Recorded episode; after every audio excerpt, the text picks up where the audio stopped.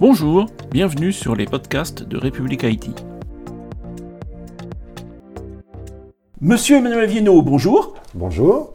Euh, vous êtes donc le DSI Group de la Compagnie des Alpes. Pour commencer, est-ce que vous pouvez nous présenter la Compagnie des Alpes?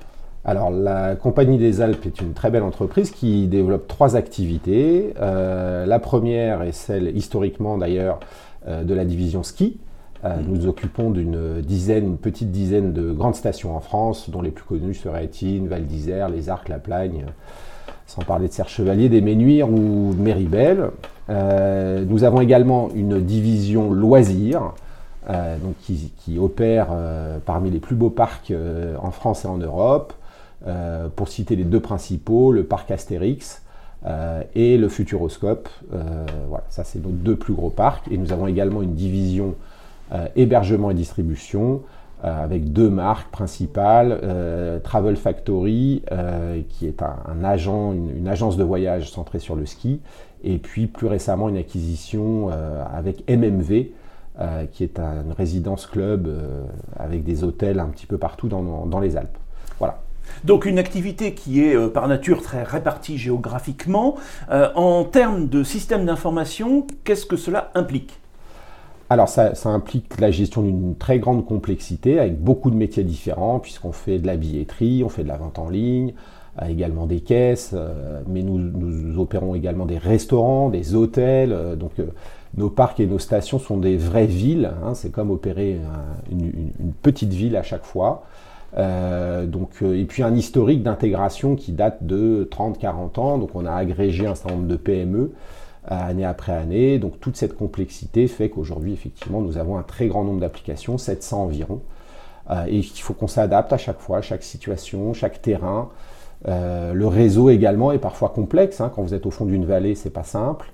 voilà, donc toute cette richesse de nos sites, de nos territoires, fait qu'on doit s'adapter et qu'on doit gérer cette complexité.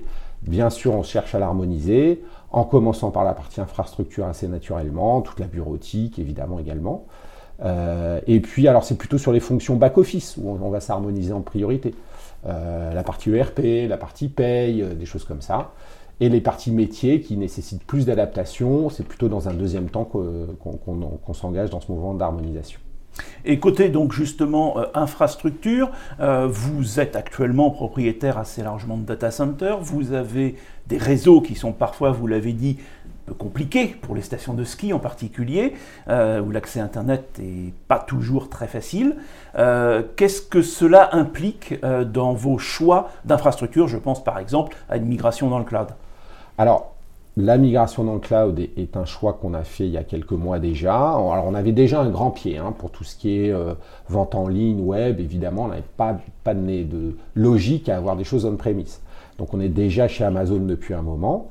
Euh, pour nos infrastructures locales, on est engagé dans un mouvement effectivement de migration vers le cloud pour plusieurs raisons. Euh, je citerai en premier la dimension sécurité. Qu'elle soit physique ou cyber, euh, c'est extrêmement difficile aujourd'hui de garantir un bon niveau de sécurité sur du pur on-premise. Donc on a engagé ce mouvement-là. Maintenant, on est, toujours, on est quand même très prudent sur le fait de conserver localement certaines appliances, certaines applications, parce que je pense à la vidéosurveillance par exemple, il n'est pas forcément très malin d'aller mettre ça dans le cloud, de générer des flux dans tous les sens. On peut avoir aussi une logique de green IT euh, et de rester dans une consommation euh, réseau qui est raisonnable. Euh, voilà, donc on trouve l'équilibre.